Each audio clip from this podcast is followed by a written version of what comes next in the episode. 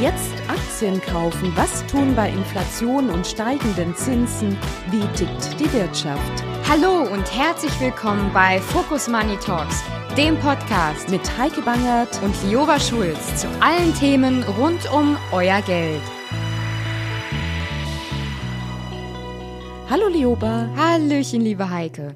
Wir sind wieder mal in einer ganz besonderen Woche. Seit Montag 6 Uhr strömt schon kein Gas mehr durch die Pipeline Nord Stream 1. Grund dafür ist, erfreulicherweise noch, kein offizieller Gasstopp seitens Russland, sondern sind planmäßige Wartungsarbeiten, die insgesamt zehn Tage dauern sollen. Stimmt ganz genau. Erst ab dem 21. Juli soll dann das russische Gas planmäßig wieder gen Westen fließen. Nun ja, die bangende Frage ist, ob das auch stimmt. Also was, wenn Gazprom den Gashahn nach den Wartungsarbeiten einfach zulässt? Dass Putin dann kein Druckmittel mehr hat, klingt nämlich in meinen Ohren jedenfalls nicht sehr überzeugend, weil der Druck auf die Ukraine ist ja wohl Druckmittel genug. Mhm. Ja, hoffen wir es, dass sich die Russen an ihre Zusagen halten. Kreml-Sprecher Dmitri Peskov betonte immerhin zum wiederholten Male, dass niemand irgendwelche neuen Wartungsarbeiten gefunden habe. Auch Äußerungen, dass Öl oder Gas von russischer Seite als Instrument politischen Drucks eingesetzt würden, lehnt Russland strikt ab. Na klar, aber Wladimir Putin ist jedenfalls nicht zu trauen. Die EU-Sanktionen nennt er einen Blitzkrieg gegen sein Land und dann sagt er so Sachen wie, wir müssen uns ausschließlich von unseren nationalen Interessen leiten lassen und alles tun, um unsere Wirtschaft und das Wohlergehen unserer Bürger zu schützen. Klingt logisch aus seiner Sicht. Hm, das klingt auch eindeutig nicht eindeutig. Im Fall der Fälle, dass Russland tatsächlich Nord Stream 1 länger ausfallen lässt, erwarten die Ökonomen mittelfristig einen Konjunktureinbruch. Und viele warnen, die deutsche und die europäische Wirtschaft würde in eine tiefe Rezession abrutschen. So fordert hierzulande bereits die Wirtschaft einen Rettungsschirm für den dauerhaften Gasstoppfall. Das Ganze gleicht wirklich einem Kräftemessen, Immer nach dem Motto, wer wird als erstes nachgeben? Absolut. Hoffnung macht zumindest die Info, dass Russland laut Energieexperten wohl viel abhängiger von Europa ist, als es zugeben mag. Konkret lieferte Russland im vergangenen Jahr wohl 155 Milliarden Kubikmeter Gas an die Europäische Union. Hm, einen vergleichbaren Markt gibt es für Russland noch nicht. Selbst China beispielsweise könne erst im Jahr 2025 eine Vollauslastung in Höhe von nur 38 Milliarden Kubikmetern Gas erreicht werden. Definitiv weniger auf jeden Fall und das setzt natürlich auch voraus, dass China überhaupt in diesen Mengen kauft.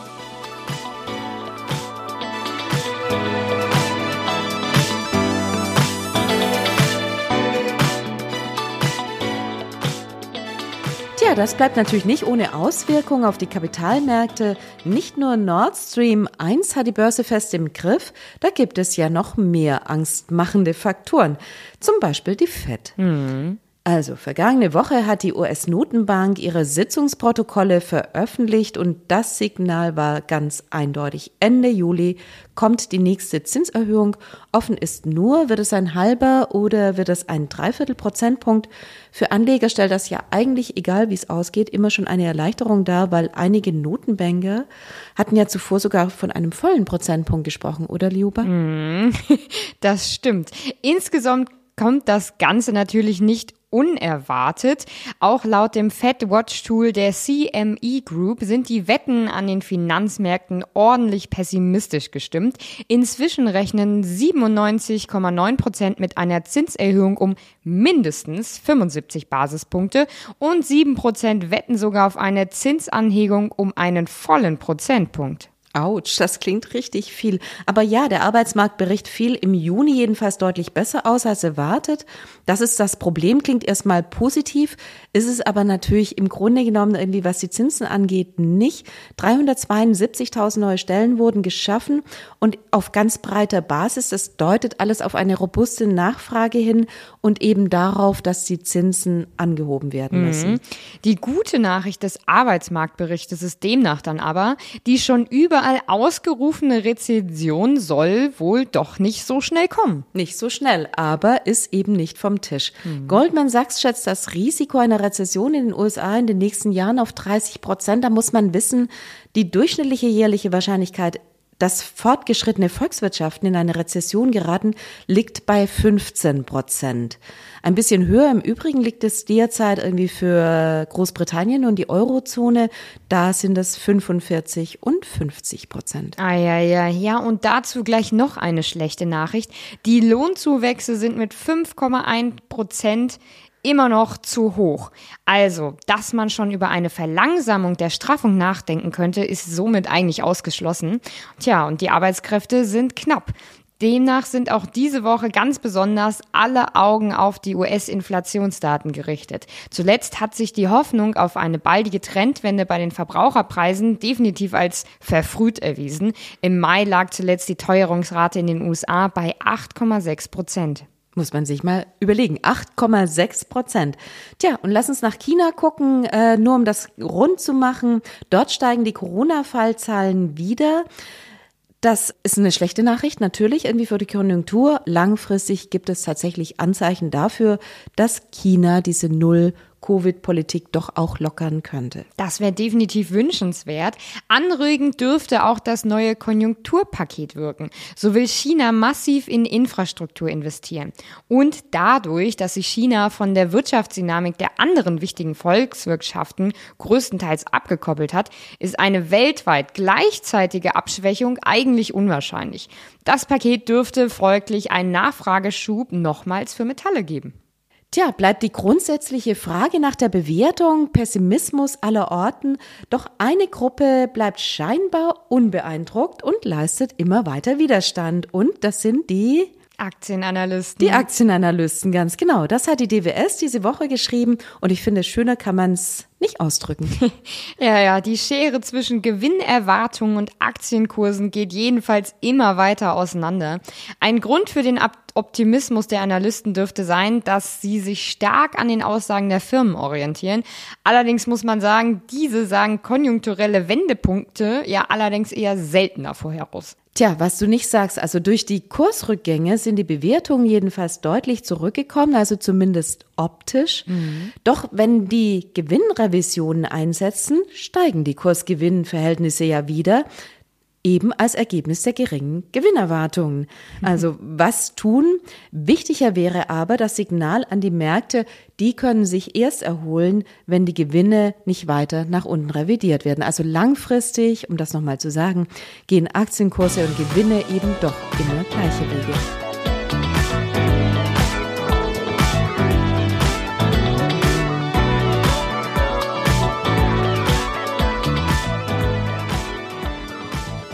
Das Zusammenspiel der Faktoren und Aussichten auf die Gaskrise in Europa drückt auch hierzulande ordentlich auf den Kurs. So ist klar, dass die Erholungsrallye im DAX definitiv passé ist. In dieser Börsenwoche ging es am deutschen Aktienmarkt wirklich steil bergab und der DAX rutschte zum Wochenstart erneut unter die Marke von 13.000 Punkten und lag danach auch zwischenzeitlich bei 12.744 Punkten. Somit ist definitiv die 600-Punkte-Rallye im DAX frühzeitig beendet. Ja, schade eigentlich, ne? Und das stellt auch die laufende Bodenbildung ein Stück weit in Frage. So ein Doppelboden, der gilt ja in der technischen Analyse als klassische Umkehrformation, als Vorbote für steigende Kurse. Einen solchen hätte es. Also definiert man das alte Jahrestief von Anfang März mit 12.439 Punkten beziehungsweise das jüngste Verlaufstief bei 12.391 Punkten hätte es geben können. Hätte es, aber hat es nicht. Mhm. Ja, ähnlich frustrierend sieht es auch beim Eurokurs aus. Die Parität, also ein Tauschverhältnis von 1 zu 1 des Euros zum Dollar, rückt wirklich immer näher. Ja, und ich wette alles, dass wir darunter gehen. Jedenfalls die Fluchtwährung des Dollar hat allein in diesem Jahr schon um 12 Prozent zugelegt. Die Furcht vor der Gaskrise und natürlich infolgedessen von einer Rezession, stark steigenden Zinsen in Europa setzt dem Euro kräftig zu. Die Gemeinschaftswährung fiel zwischenzeitlich unter eins und da muss ich mal nachgucken, 0,006 Dollar. Also wie gesagt, ich denke, es wird weitergehen. Der Euro ist so schwach wie seit 20 Jahren nicht mehr und ähm, ich finde, okay, für uns Europäer kein Grund, in die USA zu reisen. Das wird richtig teuer. Absolut. Apropos, wo wir schon beim Land der unbegrenzten Möglichkeiten sind, Thema Twitter. Der Kurznachrichtendienst droht Elon Musk nun mit einer Klage. Nachdem der Tech-Milliardär dem vom Kauf zurückgetreten ist, will Twitter den Deal jetzt eher vor Gericht durchboxen. Die Aufkündigung des Deals von Musk sei aus Sicht der Unternehmensanwälte, Zitat, ungültig und unrechtmäßig. Würde ich auch so sehen. Absolut. Daraufhin fiel auf jeden Fall die Twitter-Aktie gleich mal um rund 12 Prozent ja, ins Minus. Gut für Elon Musk, oder? naja, positiv fiel jedenfalls RWE auf. Die Aktie verteuerte sich um 2 Prozent. Das hat jetzt mal nichts mit dem deutschen Markt zu tun, sondern eher mit Großbritannien. Dort wird aktiven Stromanbietern wegen der hohen Energiepreise vorerst keine Sondersteuerung auf mhm. sogenannte Übergewinne aufgebrummt. Davon profitiert auch RWE. Die sehen in Großbritannien einen der strategischen Schlüsselmärkte. Naja, und planen bis 2030 da Milliarden Investitionen. Man nimmt's eben wo man's bekommt, würde ich sagen. Das stimmt, trifft auch äh, beim Flop der Woche zu. Der Windanlagenbauer Nordex bittet erneut seine Aktionäre um frisches Kapital. Das ist damit nun schon die zweite Kapitalbeschaffung innerhalb weniger Wochen. Klingt echt böse. Da will man wirklich kein Aktionär sein. Insgesamt sollen 212 Millionen Euro bei den Aktionären eingesammelt werden. Und erst Ende Juni gab's ja schon mal die Aufforderung. Irgendwie der spanische Großaktionär Acciona hat da schon 139 Euro bereitgestellt. Ja, vielleicht reicht's ja diesmal. Und abschließend noch ein kleines Nice to Know. Nach dem Corona-Provisorium dürfen Aktiengesellschaften auch in Zukunft ihre Hauptversammlung als reine Online-Veranstaltung durchführen. So entschied zumindest der Bundestag. Und das Gesetz stärkt so auch die Aktionärsrechte, etwa durch die Möglichkeit, ohne Voranmeldung zu reden oder spontane Gegenanträge zu stellen. Genau, ein kleiner Wermutstropfen noch. Irgendwie vieles wird im Vorfeld verhandelt und gerät so gar nicht mehr in die Öffentlichkeit. Also, man kann es eben nicht beiden Seiten recht machen. An dieser Stelle ein kleiner Hinweis. Wir sprechen über Aktien, Anleihen und andere Investments. Dabei handelt es sich nicht um Anlageempfehlungen. Wir haften nicht für etwaige Verluste, die sich aus Investments ergeben, die aufgrund von Informationen aus diesem Podcast getätigt werden.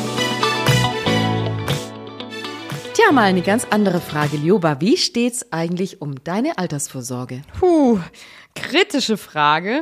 Mit dem Thema habe ich mich in letzter Zeit tatsächlich sehr intensiv beschäftigt. Einerseits werden die Warnungen vor der Altersarmut für Leute in meinem Alter immer lauter und andererseits arbeite ich natürlich bei einem Finanzmagazin, sodass die Gedanken und das Planen quasi zum Beruf gehören. Was für ein Glück auch. In der Tat. Klar ist auf jeden Fall für mich, ich habe bereits mit der Vorsorge angefangen und versuche weiterhin, auch in Phasen des geringeren Verdienens, ich bin mal lieber pessimistisch, dafür monatlich monatlich etwas auf die Seite zu legen und auch bereit zu investieren. Ja, immer mit der Angst natürlich und dem Optimismus zugleich. Hoffentlich reicht mir das später. Wie sieht's denn da bei dir aus, Heike? Also mal ganz ehrlich, es sah schon besser aus. also zumindest was das Aktiendepot anbetrifft. Im Abschwung ist das doch ganz schön in Mitleidenschaft gezogen worden. Mhm. Und das Blöde bei mir ist, ich habe ja nicht mehr so viel Zeit wie du.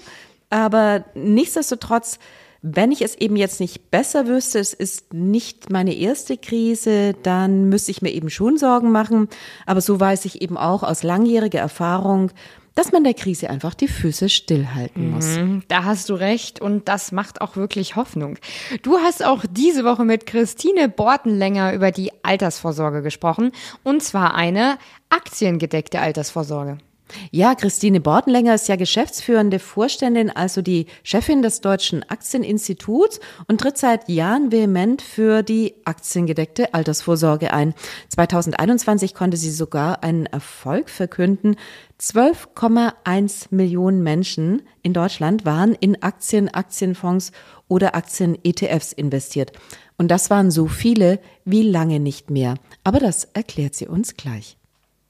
Ich glaube, die Zinsen, die niedrigen Zinsen oder gar nicht mehr vorhandenen Zinsen haben die Deutschen aufgeweckt. Also wenn man feststellt, dass man irgendwie gar keine Rendite mehr hat auf Tagesgeld oder Sparbuch, sofern es überhaupt noch gibt, dann denkt man über was anderes nach. Aber auch Die sozialen Medien haben geholfen. Es gibt einfach ein paar, die sich an das Thema rangewagt haben. Und da helfen die sozialen Medien. Da müssen die Schulen gar nicht offen sein. Die Schüler können sich auf ihren Plattformen austauschen und haben festgestellt, dass Aktien zum einen etwas sind, wo man früh beginnen kann, mit so einer Art Sparplänen zu sparen, aber wo man eben auch noch Rendite bekommt. Und doch sind es nur letztlich jeder Sechste ab 14, die in Aktien investiert sind. Das sind ja relativ wenige nichtsdestotrotz. Wie lässt sich diese Aktienquote deiner Meinung nach erhöhen? Also es sind wirklich relativ wenige im Vergleich zu anderen Industrienationen. Wenn man sich anschaut, was in Ländern wie den USA, Kanada, Schweden, äh, Großbritannien, also ich könnte ganz viele aufzählen, dass da bis zu jeder zweite in Aktien spart, dann haben wir wirklich großen Aufholbedarf. Man sieht aber auch, dass in all diesen Ländern das Rentensystem anders aufgebaut ist, nämlich Aktien mit hineinbaut. Und da lernen die Leute ganz automatisch, auch die Schweizer. Wenn man einen Schweizer fragt, dann kann er sehr gut über das eigene Rentensystem berichten und ist eigentlich auch immer irgendwie in Aktien investiert. Und wenn man das halt als normal empfindet, dann traut man sich wahrscheinlich auch mehr. Warum ist das in der aktuellen wirtschaftlichen Situation besonders wichtig? Du hattest es schon gesagt, die Zinsen sind extremst niedrig. Ganz offensichtlich ist das Umdenken angekommen. Ganz offensichtlich sind viele gezwungen, darüber nachzudenken, in Aktien zu investieren. Ja, ich denke, die Jungen haben jetzt tatsächlich auch eigentlich eine ganz einfache, auch einfach zu verstehen. Also meine Generation, ich, meine, ich fühle mich noch nicht so alt, aber ich bin Jahrgang 66. Das heißt, in 10, 11 Jahren gehe auch ich in Ruhestand. Aber viele über mir, also die geburtenstarken Jahrgänge, gehen in Ruhestand und immer weniger Junge sollen die Rente finanzieren.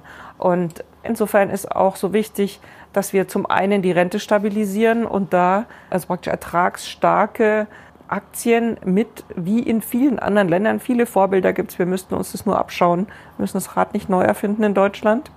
Und das andere ist, es wird dann oft so gesagt, ja, Aktien sind ja was für Reiche. Und das ist genau andersrum. Jemand, der nicht viel hat, müsste unbedingt äh, ein bisschen was in Aktien sparen, weil für jemand, der nicht viel hat, ist Rendite besonders wichtig, ja. Und insofern fordern wir auch von der Politik, dass das Aktiensparen gefördert wird und nicht immer damit abgetan wird, dass man damit den Reichen noch mehr gibt. Man gibt eigentlich den Einkommensschwächeren am meisten. Es gab ja bisher Versuche von Seiten der Politik, sowas wie Riester-Rente, viele Konstrukte, die eben so kompliziert waren und irgendwie auch kostenaufwendig, irgendwie dass am Ende irgendwie nicht so besonders viel übrig geblieben ist. Was wäre eure oder deine Forderung an die Politik? Wie müsste denn eine solche aktienbasierte Rente oder Zusatzrente, private Zusatzrente ausgestaltet sein? Also es wäre besonders wichtig, dass der Staat dafür sorgt, dass in einer der drei Säulen Aktien gespart werden können. Entweder in der ersten Säule der staatlichen Rente. Äh, hier ist zum Beispiel in Schweden üblich, dass ein Teil der Rentenzahl, also der monatlichen Zahlung, die man in die Rentenkasse einzahlt, in Aktien angelegt wird. Oder bei der betrieblichen Altersvorsorge, dass es noch mehr gefördert wird, dass hier Aktien mit zum Einsatz kommen. Zum Beispiel, dass automatisch jeder, der arbeitet, ein Aktienprodukt, entweder ETFs oder Aktien vom Arbeitgeber unterstützt, anspart.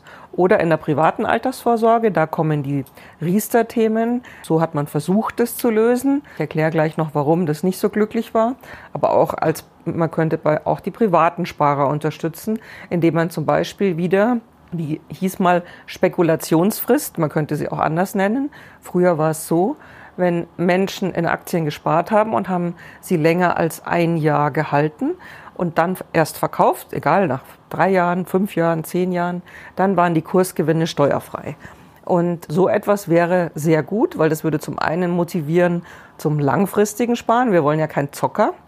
Und zum anderen äh, würde durch die, durch die Steuerfreiheit bei Kursgewinnen auch wieder aufgezeigt werden, dass man eben nicht nur die Dividende bekommt, sondern auch von Kursgewinnen profitiert. Das wäre ja vergleichbar zu dem, was es bei Immobilien ohnehin schon gibt. Also wenn du Immobilien eben länger hältst, irgendwie dann ist auch selbst bei einem Verkauf, sofern man jetzt nicht mit Immobilien handelt, die Erträge dann entsprechend steuerfrei. Wäre das im Sinne der Gleichberechtigung irgendwie der Kapitalanlagen notwendig? Völlig richtig, was du sagst. Ähm, es ist gar nicht zu verstehen. Bei Immobilien gilt es, da ist es eine zehnjährige Frist.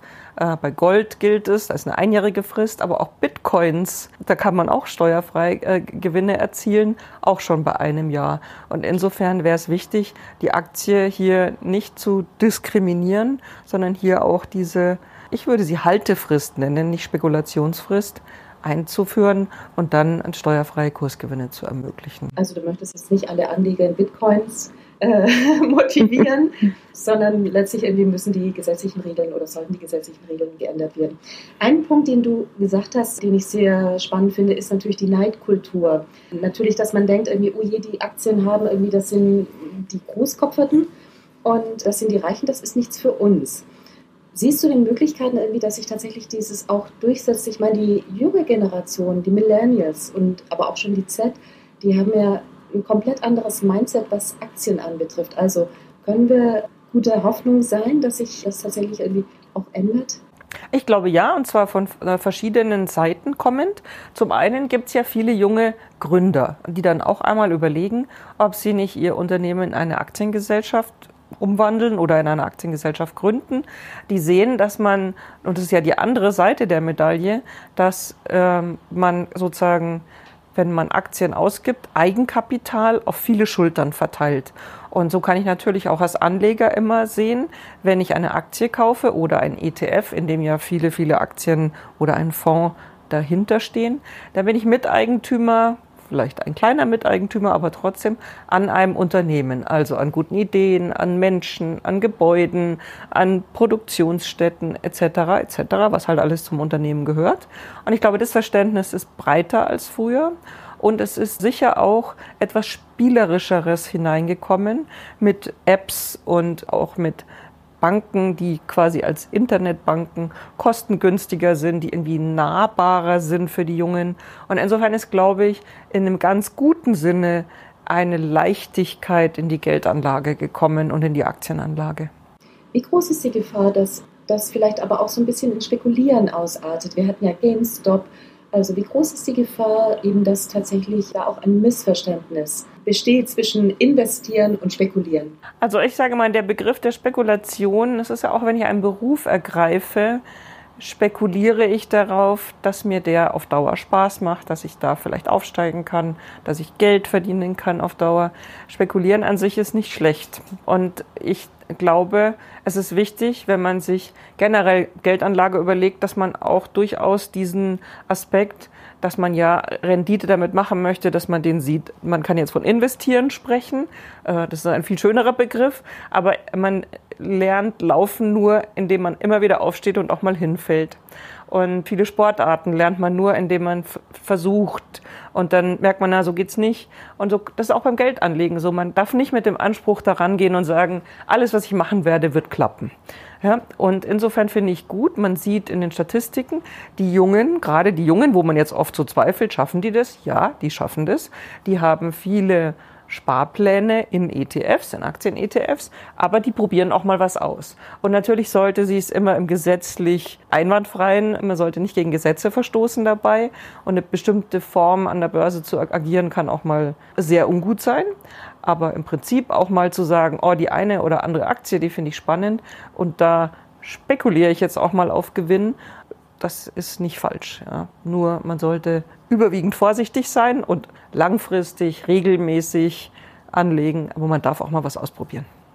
Die Nagelprobe ist ja stets, wenn die Korrektur kommt. Und genau die haben wir jetzt. Also in den letzten vergangenen zwei Jahren, also wenn man mal davon abzieht, von dem Einbruch im März 2020, als Corona uns ereilte, waren letztlich irgendwie ständig aufwärts. Man, egal wo auch immer man investierte, der gesamte Markt irgendwie hat alle Quote gehoben. Das ist nicht mehr der Fall, irgendwie und schon lange nicht mehr. Und gerade diejenigen Aktien, die besonders hochgegangen sind, irgendwie haben einen heftigen Dämpfer erlitten.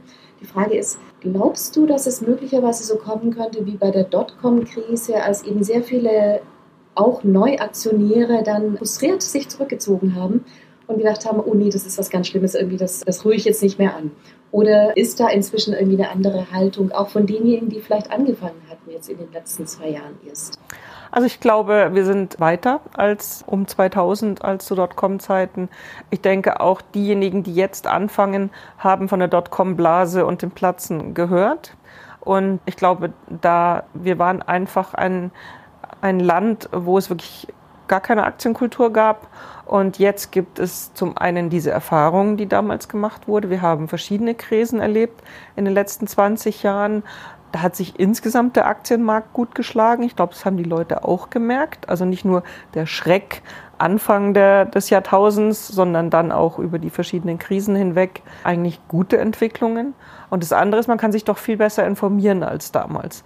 Wenn ich mir überlege, was ich aus meinem äh, Handy so alles rausbekomme in kürzester Zeit, so eine Quelle äh, von so vielen Informationen hat damals auch gefehlt. Das ist richtig, ja. Trotzdem ist es oftmals irgendwie, was viele davon abhält, die Angst, irgendwas falsch zu machen. Und aus Angst, irgendwas falsch zu machen, fangen sie vielleicht gar nicht an. Wie kann man das umgehen? Also wie kann man tatsächlich irgendwie so diese, diese Anfangshürde umgehen, irgendwie zu sagen, ich investiere jetzt? Also das ist ganz nett, weil ich werde oft gefragt, was ist denn eigentlich der größte Fehler, den ich machen kann? Und dann sage ich tatsächlich zwar mit einem wie soll ich sagen, mit einem Augenzwinkern, aber ich meine es ganz ernst. Der größte Fehler ist nicht anzufangen, anzulegen, sondern man sollte einfach basierend, dass man mal so einen Kassensturz macht und schaut, was habe ich eigentlich übrig und was gebe ich vielleicht, weil ich es nicht anlege, sonst für Dinge aus, die mir doch nicht so wichtig sind. Und ich kann mit 20 Euro anfangen, ich kann auch mit 10 Euro anfangen, aber ich sage mal 20 Euro oder 50 Euro im Monat und dann so anzulegen, dass es gleich quasi breit gestreut ist. Da bieten sich Fonds und ETFs an. Und dann sollte ich einen solchen ETF oder Fonds nehmen, der, was weiß ich, gleich weltweit anlegt. Dann habe ich von tausenden Aktien zwar nur kleine Teile, aber ich habe auch gleich die breite Streuung, die so wichtig ist. Und dann ist es so, dann zeigen alle Studien, wo man auch in die Vergangenheit geht, dass es eigentlich wirklich egal ist, weil man schafft es nicht, zum niedrigsten Zeitpunkt einzusteigen.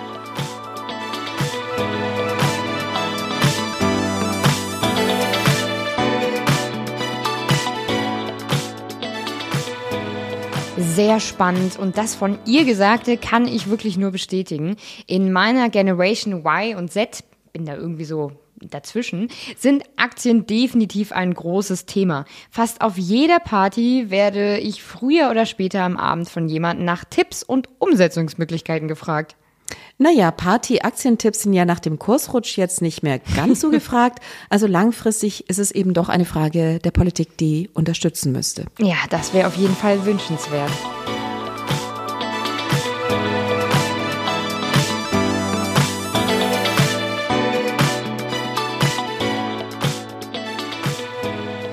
So, nun zum Ende kommen wir noch zur Zahl der Woche. Liuba, was sticht diese Woche besonders heraus? Ja, eindeutig die Zahl zum Wachstum der Weltbevölkerung. Für mich auch sehr überraschend, aber im Jahr 2020 ist die Weltbevölkerung langsamer gewachsen. Die Wachstumsrate ist erstmals seit 1950 auf unter ein Prozent pro Jahr gesunken, so der UN-Bericht. Konkret liegt das Bevölkerungswachstum aktuell nur noch bei 0,8 Prozent. Die Daten sprechen allerdings jetzt nicht wirklich für eine Trendwende, denn in absoluten Zahlen steigt die Weltbevölkerung weiter um durchschnittlich 2,1 Menschen pro Sekunde. Das muss man sich mal vorstellen. Ja, und so soll im November bereits die Marke von 8 Milliarden Menschen auf dieser Welt geknackt werden. Tja, es wird richtig voll, aber damit gewinnen wir vielleicht den ein oder anderen Zuhörer dazu. und damit sind wir schon wieder am Ende der dritten Folge von Focus Money Talks. Herzlichen Dank fürs Zuhören und bis zum nächsten Mal. Vielen Dank, tschüss und auf Wiederhören.